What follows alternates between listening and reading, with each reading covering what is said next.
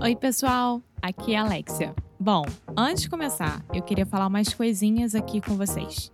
Nós estamos preparando coisas muito bacanas para 2020. Então, a cada mês nós teremos um challenge diferente, ou seja, um desafio. Pelos 12 meses do ano que vem, nós vamos ter desafios sobre temas específicos que vão te ajudar a melhorar o seu inglês. Por exemplo, nós vamos ter challenges sobre phrasal verbs, sobre prepositions e como aprender gramática sem precisar usar livros didáticos. Vai ser muito legal, a gente está super animado com isso e queremos muito, muito, muito que você participe. Então, se você é sério com o seu inglês, você deve participar dos challenges.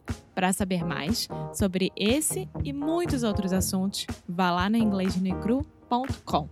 Ok, now on with the show.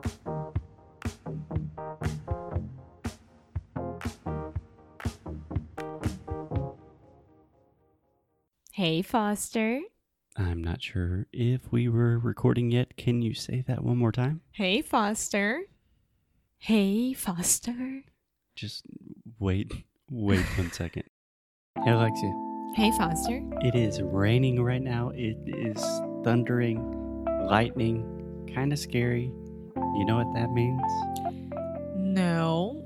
That means that if you had a normal English class in a traditional English school, you probably would not go because it's raining, thundering, all that stuff, right? That's true. But with Cambly, you can have classes with sunny days, rainy days, cloudy days, spring days, autumn days, whatever. yeah, the weather does not affect your English. Honestly, it shouldn't really affect your English in the first place, but there are days when it's just kind of nasty outside and you want to stay at home and learn from the comfort of your own home, and you can do that with Cambly. Isn't that right, Alexia? Sim, é super verdade. Então você que está procurando ser mais produtivo com o seu inglês, vá lá no cambly.com ou no aplicativo do Cambly, se inscreve, coloca seu e-mail e o nosso cupom que vai te dar uma aula de graça, que é Inglês no e Cru Podcast. Dessa forma, você vai estar up to date, completamente conectado e muito, muito feliz com o seu inglês. Okay, on with the show.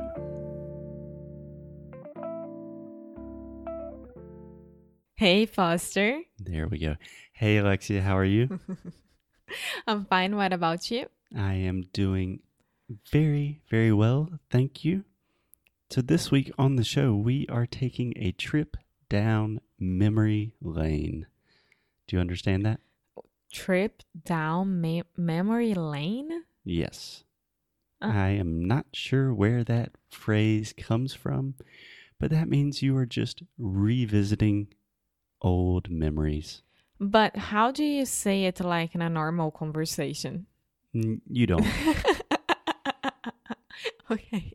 but if you see like an old picture or if someone says something that just reminds you of something that you have not thought about for a long time, you could say, wow, that is a trip down memory lane. Okay. Yeah, not super common, probably not very useful, but let's do it. Yeah. So today we are going to talk about the Airbnbs that we stayed in Asheville, right? Yes, so our trip down memory lane means that we are just looking at all of the different Airbnbs that we have stayed in around the world and talking about some of our experience traveling because the best way to learn English is to travel. Yeah. And Asheville, this was my first time in Asheville. Foster was really, really excited that we were going there hmm because it's one of his favorite cities in North Carolina, maybe in the United States. Yes, I believe we've talked about Asheville on the podcast several times. Yeah. But just to clarify, Asheville is a small little mountain city in North Carolina. Yeah, but it's not only that. Has most amazing breweries, uh, local culture. People Yeah. from Asheville is amazing. Is Ooh, very liberal. people from Asheville What? are amazing. Sorry. People from Asheville are amazing. And I'm not laughing at Alexia. I'm just having a moment of satisfaction because I remember so many times in Portuguese, I would say, ah, a gente são. A gente, ah, são gente boa. Mas é, é gente boa. so in English, people is plural. yeah. In Portuguese, sometimes it's not, which is strange. but that's just part of our lives. Yes. and it's a liberal city as well, right? It's a liberal city in a conservative state. Yeah. Yes. So, like I said, we stayed in two different Airbnbs in Asheville with two totally different experiences. Yes, and it was during the same period, right? We started in one and then we moved to the other.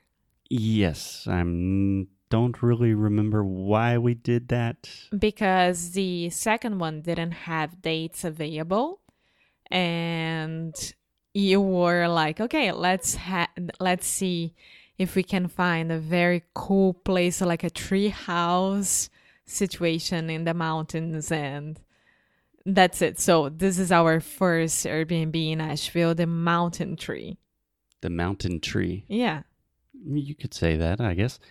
Yeah, so two things. First, I'm always looking for like a cool treehouse situation.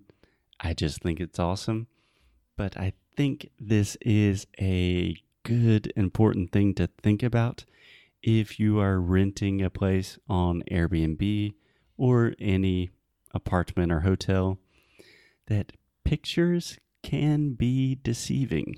yes and even nowadays that you can photoshop everything yeah, but not even Photoshop. but use those uh, a wide angle lens. Yeah.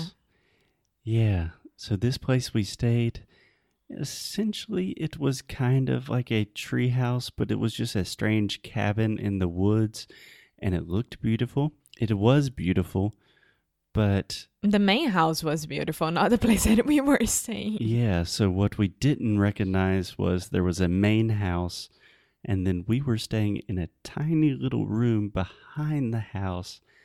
And when I say tiny little tiny little room, it was super small. Yeah, like if you chose to relax a morning there or an afternoon there, you couldn't because it didn't have room for two people. Yeah. I remember the bathroom situation was very small bathroom and very close to the bed, very close to everything because super small. So, a very important thing for me personally is having my private space in the bathroom. yes, but the view from the room was amazing. It was beautiful. And that's why I said it's a house tree because the house was vertical. Treehouse. Não. Não. Não, não, não, não, não. O que, que eu falei antes? You said mountain tree. Yeah. I, I, that's why I said mountain tree because the house was vertical, remember? Yeah. But a mountain tree would be referring to a type of tree in the mountains. Yeah. And the house looked like a tree in the mountain. That's why I'm explaining. I didn't make a mistake, you know? Like, I really created this. Adore your creativity. yes and the the house itself it was of a family so i think that there were kids there very noisy do you remember that Mm, yes. So there was a family staying in the main house. I don't know this for sure, but I'm pretty sure they did not own the house. They were also renting. And I have no idea where they were from, but they did not speak English Mm-mm. or any language that I could recognize. So that was kind of a strange situation. yeah so i wouldn't stay there again I probably would not stay there again, but all in all, it was a good experience. yeah to see what we won't do in the future Yeah. yeah Do you understand the phrase all in all? mm-hmm How would you translate that? De qualquer forma. Mm, all in all, for me, is like, ao final das contas. No final das contas. No final das contas. Obrigado. yeah. And then we moved to our favorite Airbnb in Asheville. Yes. Do you want to explain it? Yeah. So it was, I don't remember the neighborhood at all, but I remember that we had to like go up, up, up, up a mountain as well. I don't think it was a neighborhood. It was in the middle of the woods. Yeah. And there is this house, two, two, dois andares, two stair house. Mm-hmm. two floors. Yeah, two floors house. what? Two floor house? You, you could just say the house had two floors.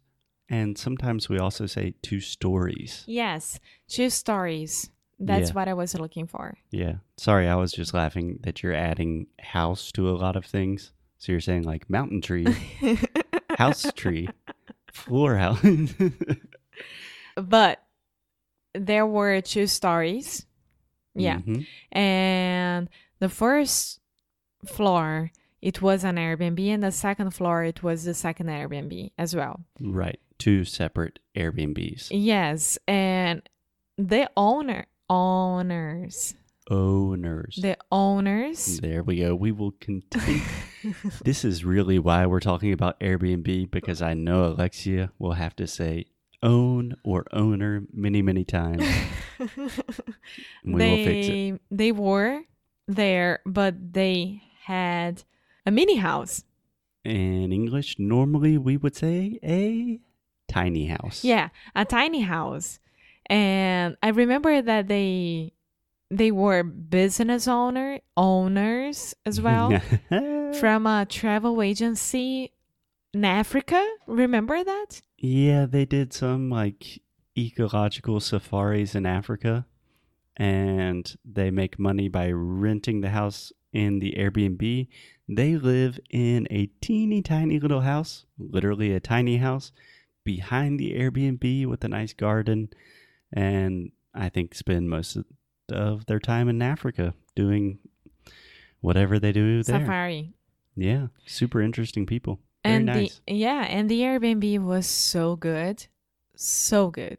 The bed was amazing. The bathroom was so good because it had heating floors and Heated floors. heated floors and heated place hanger towels. I have no idea how you say that.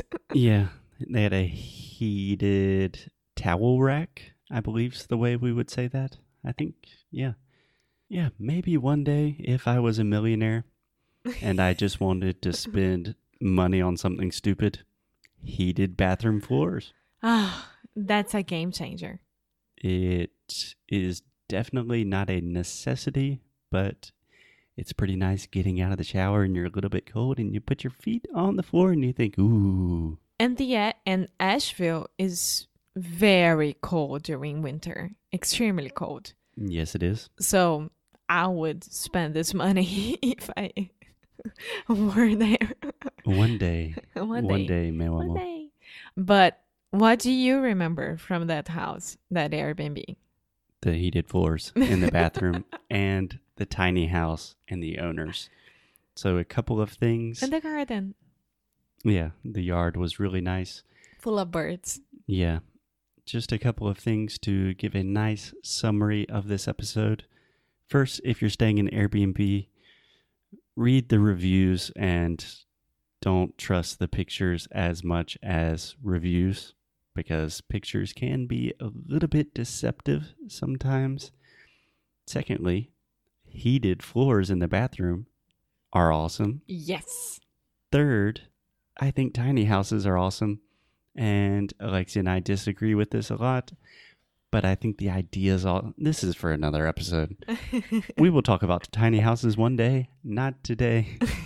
Anything you want to add, Alexia? So the first one, it's a no no, and the second one is a huge yes to go back.